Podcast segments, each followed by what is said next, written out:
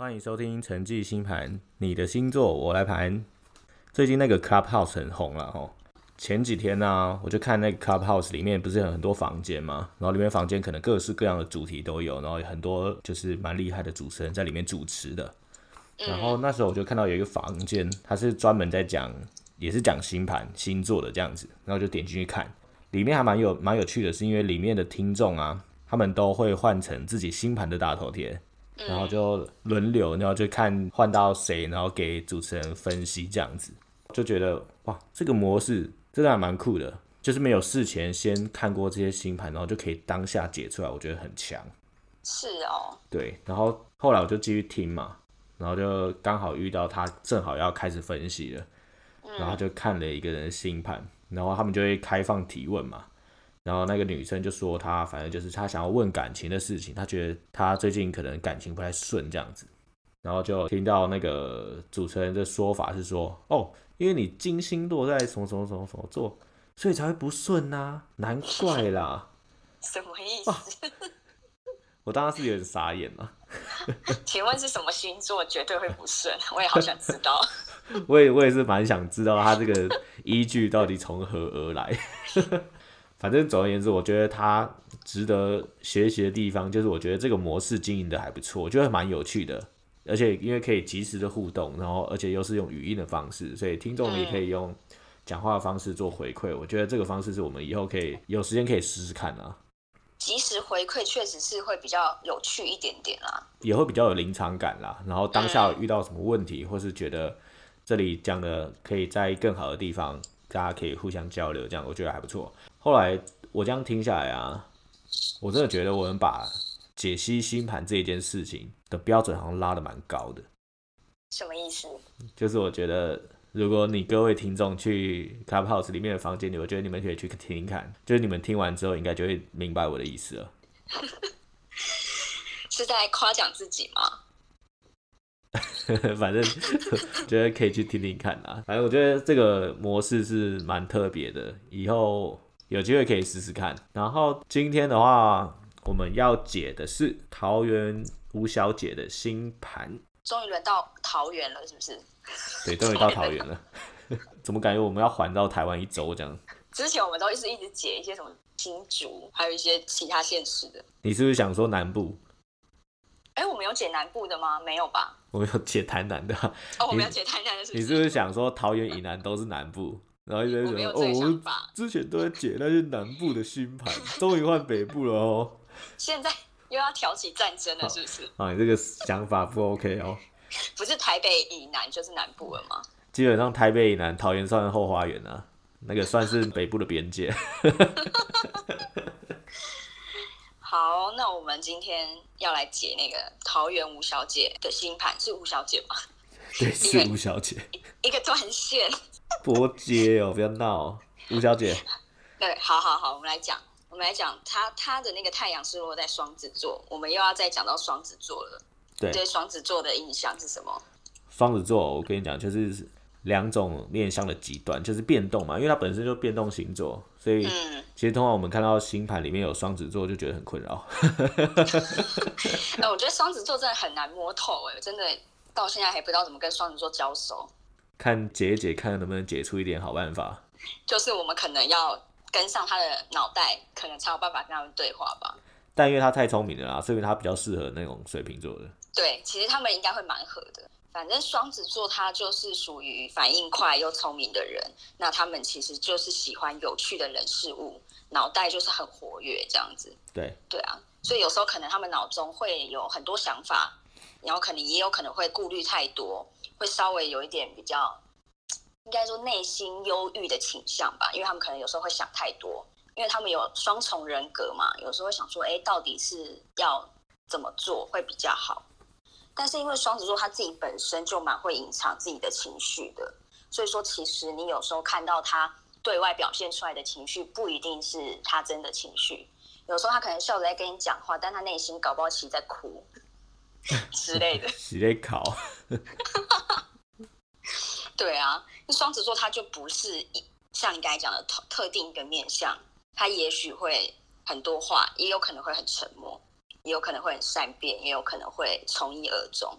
就是没有什么面相一定是他们的样子，他们就是会可能就是随着环境改变他们自己的模式，对啊。但是我觉得唯一不变的就是他们一直在变，我觉得就是这样。不变的真理就是它一直随时在改变。对啊，是某种变色龙的概念吧？是不是？看环境怎么样，他们就变成怎么样。那因为它太阳双子，它刚好落在第二宫财帛宫，我们是不是没有讲过财帛宫这个宫位？好像没有提过。对。那你听你听到财帛宫，你的想法是什么？就如果你完全不知道这个宫位的话，你会觉得？就好像觉得自己星盘里面有财帛宫，好像特别有钱这样，感觉有财神的加持，就可能有偏财运之类的。所以反正财帛宫它的特性就是说，它是比较看重金钱的，而且它也会比别人更早意识到钱的重要性。那他在出生到死亡这段时间内，其实他大部分的时间都是为了钱在做努力的，所以他也是对于价值追求这件事情是蛮看重的哦。那从这个钱财的角度来说的话，其实财帛宫是属于正财的哦。所以说，如果他的相位不错的话，他其实对于财产累积的能力是不错的。换句话说，就是他蛮会存钱的。但是这是在他相位不错的前提之下，也有可能是破财很严重，也不一定。这个我们就不晓得那个陶渊吴小姐是属于什么样的类型。但是就是说，他自己心里的想法是他喜欢赚钱吧？我觉得想要赚钱。这个是他这个宫位比较明显的特质。那因为他落在双子座的关系，所以说他赚钱可能不会是很死板的，就是哦，我每天朝九晚五的上班族那种赚法。他也许会有很多不一样的想法，可能会研究很多各式各样的赚钱方法。因为双子座就是一个脑袋比较聪明的人嘛，所以他反而会运用这个优势来赚钱，这样子。哦，你说有可能他可能投资股市，或是斜杠出去做一些就是本业之外的赚钱之道这样子，而且也可能比别人就是更来的容易成功，因为聪明的人就是吃香，对，天生赢在起跑点。对啊，你不觉得可以用脑赚钱其实是最轻松的吗？就是不是用劳力赚钱的话，对，先先不挑起这个劳力与脑力的这个纷 争。我是说，我个人觉得这样比较轻松。一直要帮我挑起战争是怎么一回事？我在一直很很小心的包装你的言论。好，谢谢谢谢谢谢，不客气，继续。好，那我们接下来讲它的上升金牛。我们一般就讲说上升是人格面具嘛，是某种潜意识它渗透出来的一个样子。那其一般金牛就是给人家感觉就是他就是踏实嘛，做事很稳定细心，让人有安全感。那金牛对外给人感觉都是那种。比较平易近人、好相处的感觉。那金牛它就是有一个很著名的特色嘛，就是说它其实是某种程度上是比较现实主义者的，一样就是对于价值的追求，就是是金牛这个星座的代表。尤其上升金牛，他更喜欢追求物质世界的美好。他们还是在，他们还是认为说充实的物质条件可以为他们带来安全感，这样子。所以说上升金牛再搭上他的那个太阳。落在财帛宫这边，我还是觉得就是现实主义，算是他们这个算这个星盘，我觉得逃不开这四个字啊。对啊，所以你说月亮摩羯会不会也跟这四个字脱不了关系？我觉得是因为其实摩羯座它跟金牛座其实蛮类似的，因为他们都是土象星座嘛。那差别在于说，其实摩羯它是属于比较内敛的星座，那金牛它是属于比较外显一点点的。所以说摩羯座它也是一样，是做事情的时候都会按部就班的做，然后他们也很重视事业、名利跟权力。所以说摩羯其实他在某种程度上都会蛮有成就的，因为他本能的会朝自己的目标前进。有一个成功的事业，其实也是会让他有安全感的。所以摩羯对于自我价值，我觉得也是有相关的。所以刚刚提到事业，然后我看他月亮好像落入第九宫。是，然后第九宫是我们说的迁徙宫，所以我在想说，它月亮我们说是代表内心的渴望啊，会不会其实桃园吴小姐有这个想要去国外发展的一些想法，离乡背景打拼的一些冲动这样子？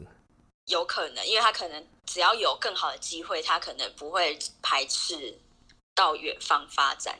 这个还蛮蛮值得讨论的，看看吴小姐心里有没有这个想法。再来，我们就讲到水星跟金星嘛，对不对？对，那他这个星盘蛮特别的，就是他水星跟金星都落在双子座。那我们看水星呢，它的水星双子落在第二宫财帛宫。然后之前我们在第三节的时候有提到过，然后我们刚刚前面也有说到，第一个是说水星双子会给人家一种聪明睿智，然后反应敏捷的一些形象，然后通常他的言语表达能力蛮强的，然后乐于接受新的事物啊，而且吸收力很强，但是相对欠缺的就是他的专注力。那另外的话，就是刚刚有说到他落在财帛宫嘛。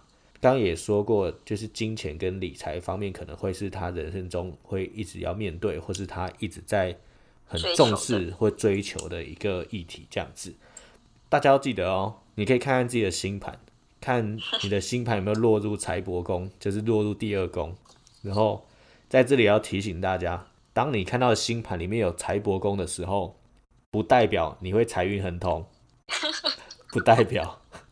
不要搞错，就是它不不代表什么一定是骗财运还是怎么样的，它只是在说财务在你人生中可能会扮演一个非常重要的角色啦。然后双子座啊，它本身的守护星就是水星，然后加上吴小姐她她的水星就落在双子座，然后所以这个两个相辅相成，代表说吴小姐她可能本身的语言能力或天分应该是蛮强的，然后所以我们综合以上，她。有可能是一个可以利用她语言能力的天赋，可能会给你带来一些财富。靠嘴巴赚钱是不是？哎，对。白话一点。白话一点，可能就是蛮适合靠嘴巴赚钱的。律师啊之类的。哎，这种。你又把一些实际的例子讲出来，你这样我很难下台啊。哦，因为我想说，是不是要那个想一下职业这样？是不是要提一个类？我想说就不用提。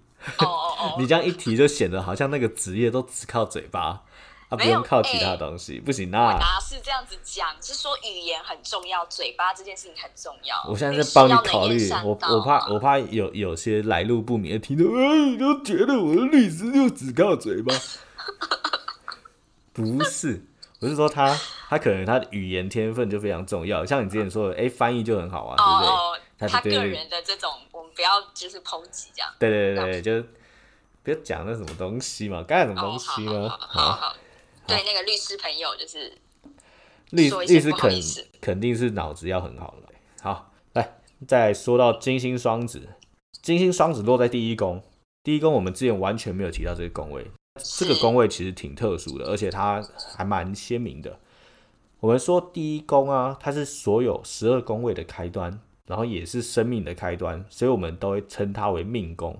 命宫的话，与自我的形象、外表、性格跟能力会比较有关系。所以通常金星落入第一宫的人，会期许自己会是一个举止优雅，或是风度翩翩，或是具有个人魅力的人。所以他对于自己在他人面前展现的形象会相当的注重。所以可以想象，他就是一个呃，可以把自己打理的很好。就像是有点外交官或是公关的那种感觉，嗯，就是他会相当注重自己的感官啦，感官的感受跟自己的外貌。所以，我们综合这些条件，因为命宫本身注重自己的外显形象，再加上金星双子的沟通能力很强，通常他的异性缘应该都不错，不太会缺桃花这样子。但是，因为金星双子的人比较容易喜新厌旧，因为我们说过了，他。双子座的人其实就是很喜欢接受新的事物嘛。可是如果你说都是陈旧不变的事物的话，比较容易会感到厌倦、无聊。对，无聊。然后所以有时候要小心，会不会给人一种比较轻浮或是不稳定的一些感觉？这样子。嗯，对。这部分他内心其实不是这样，是吗？对他内心，因为我们刚刚说他上升是金牛，因为他又带两个土象，所以其实他可能心理上是走一个。比较踏实的路线，嗯，可是他外显出来，可能就是真的是把自己可能真的打理的很好了，所以人家第一眼都会只看得到他外面的东西，嗯，所以真的说要深入到他内心，然后去找到他这个土星的那一面，可能比较不容易一点，需要一点时间认识他了。对，确实，所以，嗯，我觉得他是一个既有外在又有内涵的一个星盘。但是相相对起来，就是它其实这个星盘看起来会稍微显得有一点点矛盾，因为他的星盘里面至少有三个双子，三个双子我们说变动星座，所以会把就是整个星盘稍微打的有点乱。所以我在想说，吴小姐会不会平常在生活中，或是从以前到现在，时时刻刻的感受到自己一些矛盾的地方，这样子。这个我觉得还蛮值得讨论的，就是看看吴小姐听完星盘解析之后，给我们一点想法好了。有觉得可以交流一下，因为我们真的应该说我啦，我觉得我真的很害怕星盘出现双子座这件事情。你都不知道怎么解析是不是？因为它因为双子座本身就是一个变数，啊，如果变数太多的话，你就会变得啊，很很难去把这个星盘摸得很透彻。变异因子太多了，对，它有点像一一只手，然后挡在上面。何况今天有三只手，所以会变成说你要看清楚这个人，或是看清楚这个星盘，其实会变得相对比较不容易一点。因为他们有一个既定的规律啊，它就是什么样子都有可能。那我们就期待吴小姐听完以后再跟我们分享。我很期待期待你的留言，跟期待你的这个反馈哦。是。好，以上是我们桃园吴小姐的星盘解析。那我们礼拜五桃园谢小姐的新牌再见，大家拜拜，拜拜。